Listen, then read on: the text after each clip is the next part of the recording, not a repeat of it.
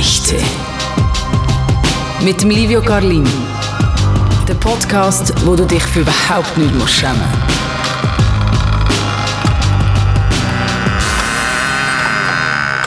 Es ist wieder soweit. All das, was man verdrängt hat oder in sich hineingefressen hat, das wird jetzt auf den Tisch draufgeklopft. Und das beim Podcast «Die Beichte». Heute mit meinem Gast ähm, Marco. Hoi Marco. Hi. Ähm, bist du überhaupt irgendwann schon mal gebeicht? Also, so, weißt, so richtig in der Kille? Mm, so gläubig bin ich jetzt nicht wirklich. Eigentlich nicht. Der war dein erste Mal beichten eigentlich. Ja, genau. Wie fühlt es sich so? Ja, ein bisschen nervös, aber eigentlich stehend dazu, was ich gemacht habe. Von dem her. Und das, was du gemacht hast, das habe ich ja persönlich keine Ahnung. Ich kann mir so ein bisschen vorstellen, ich weiß ein bisschen, welche Richtung das es geht, aber was deine Geschichte ist, weiß ich nicht. Das nimmt mich Wunder. Kannst du mir vielleicht mal erzählen, was ist so das Grobthema?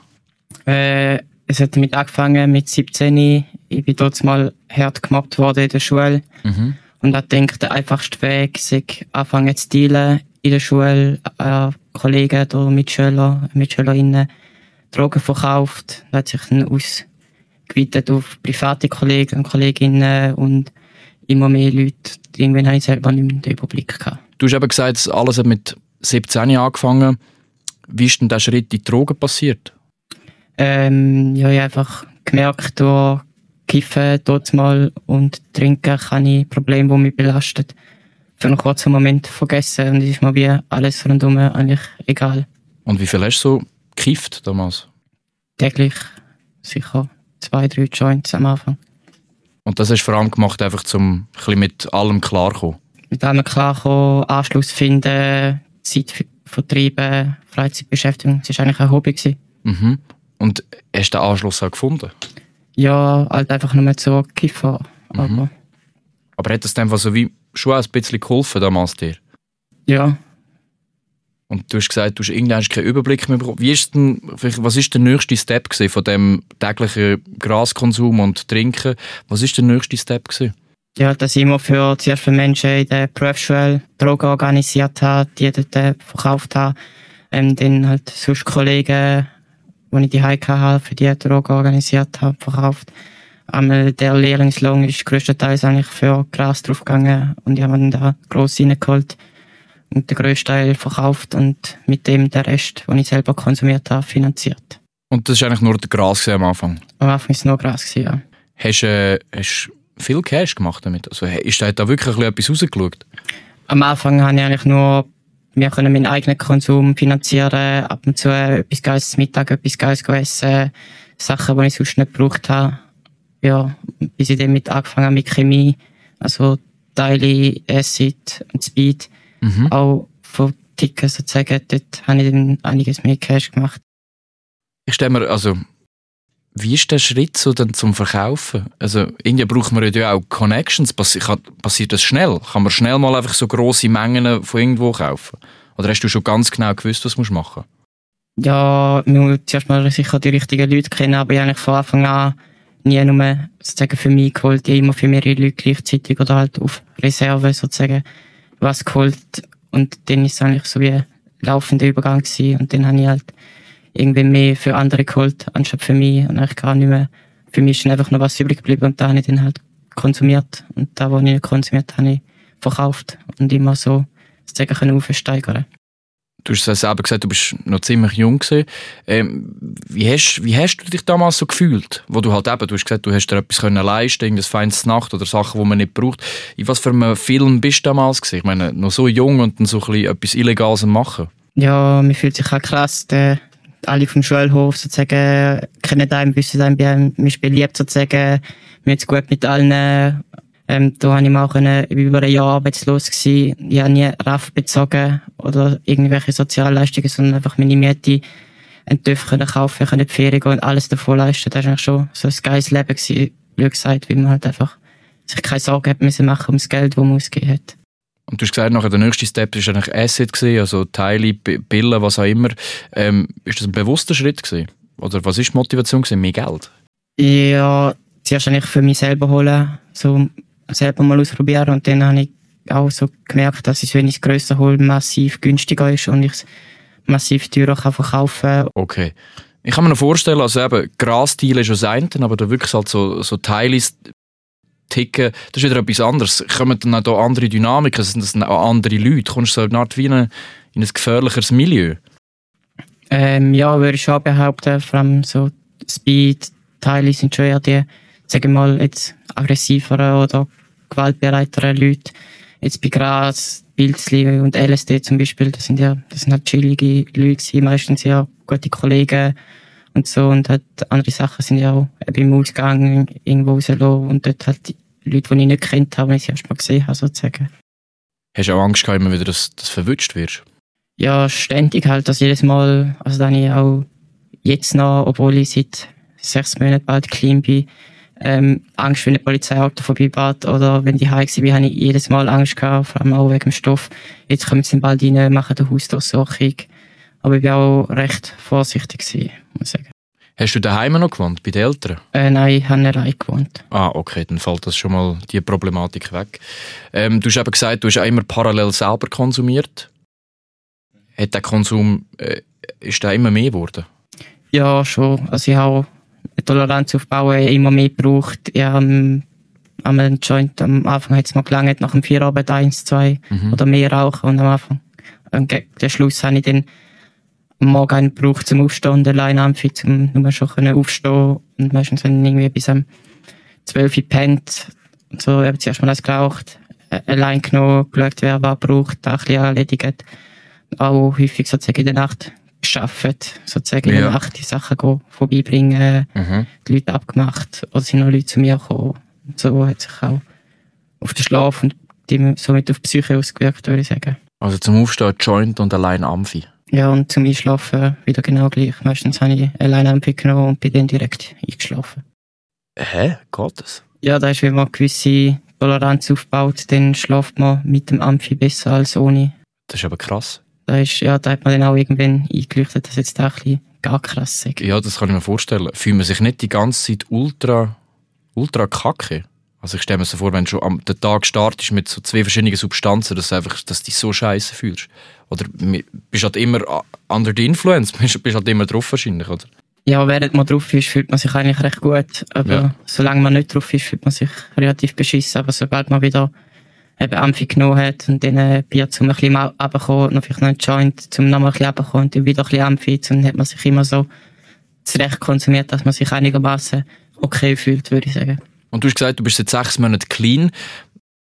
Dann hast du halt eben, du hast dealt, du hast konsumiert. Was ist so der nächste Punkt gewesen, wo irgend an dem Ganzen etwas verändert hat? Ähm, da ist auch mit 20 jemand wo ich sozusagen voll in dem schönen Leben drin war, Geld gemacht habe.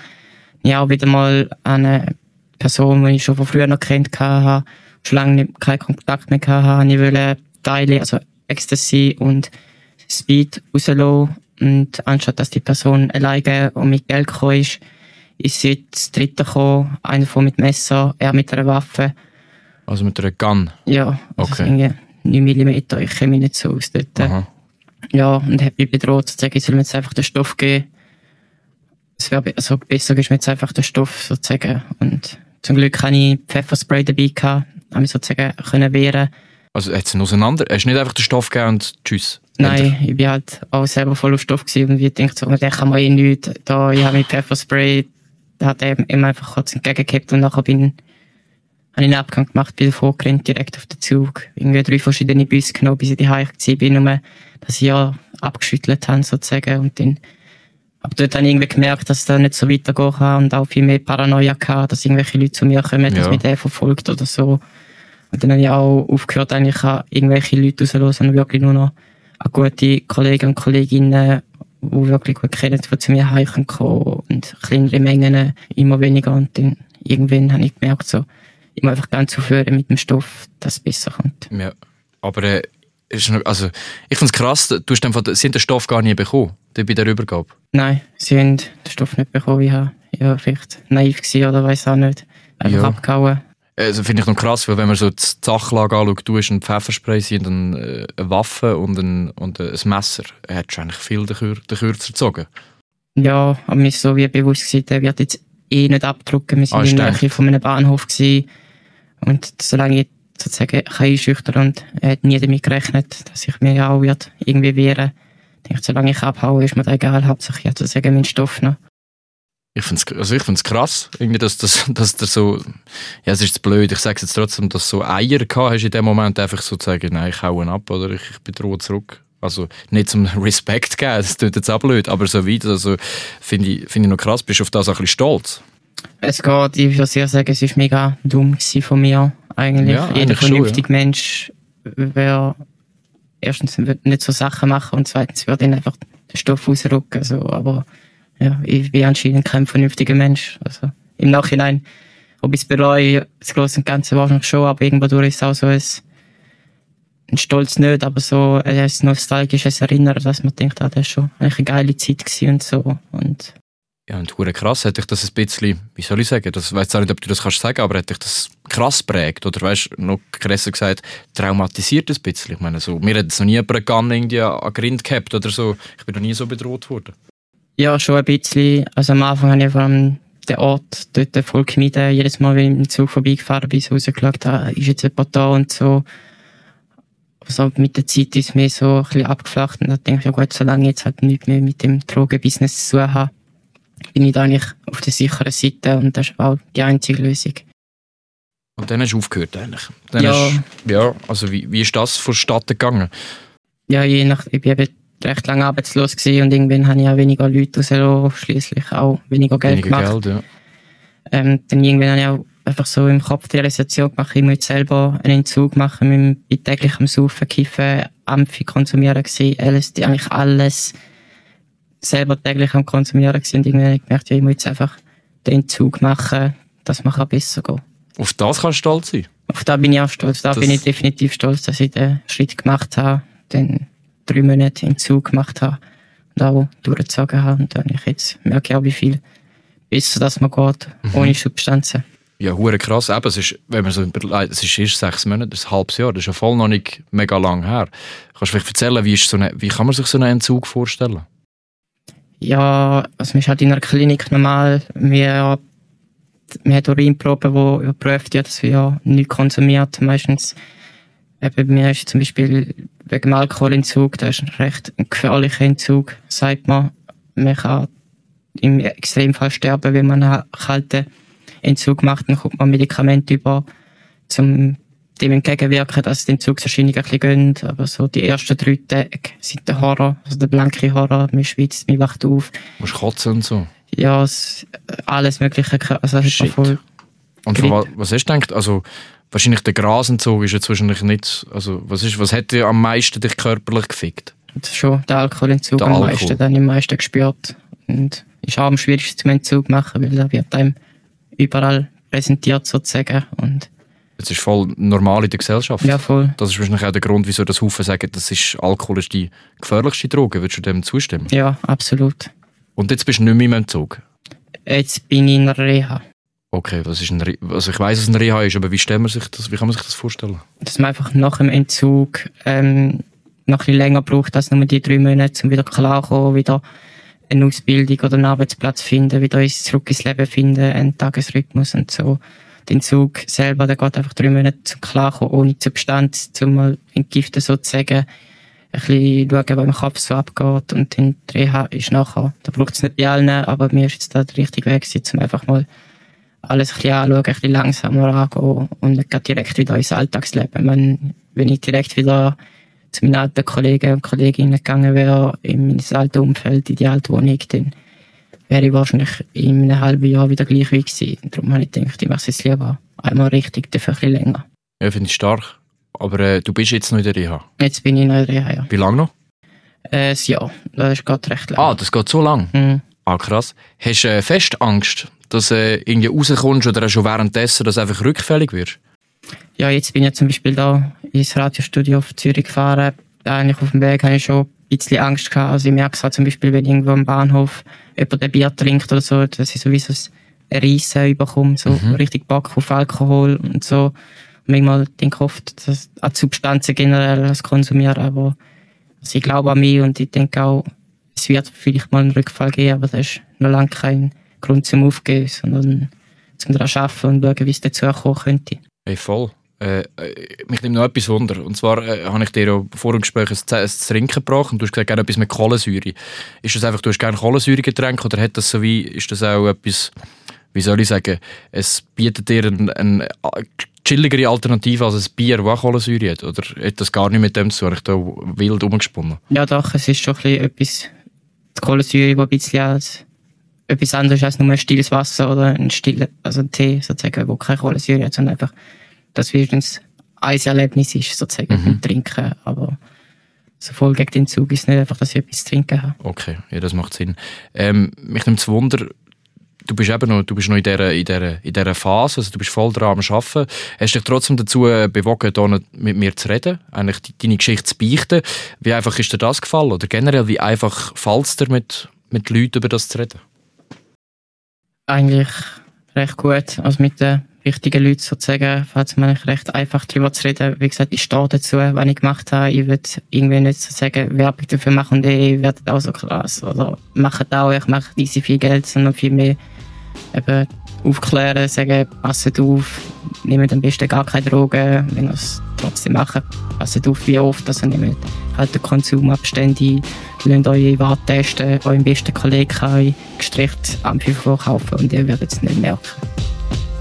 Hey, ich bin hure froh, bist heute vorbeigekommen, hast deine Geschichte geteilt. Ich wünsche dir weiterhin viel Glück, viel Kraft noch in der Reha. Und ähm, ja, falls du, der zum Zulassen bist, auch etwas zu beichten hast, falls du nicht eine ähnliche Geschichte, aber vielleicht auch oder etwas komplett anderes, dann melde dich doch bei uns auf der Homepage auf srfvirus.ch oder direkt bei mir per Mail livio.garlin.srf.ch. Und ich sage danke Marco, schön bist du da. Danke auch, schöne. Die Beichte. Eine Beichte ist dir nicht genug. Mehr von «Die Beichte» mit dem Livio Carlin gibt es überall dort, wo es Podcasts gibt. Und auf virus.ch.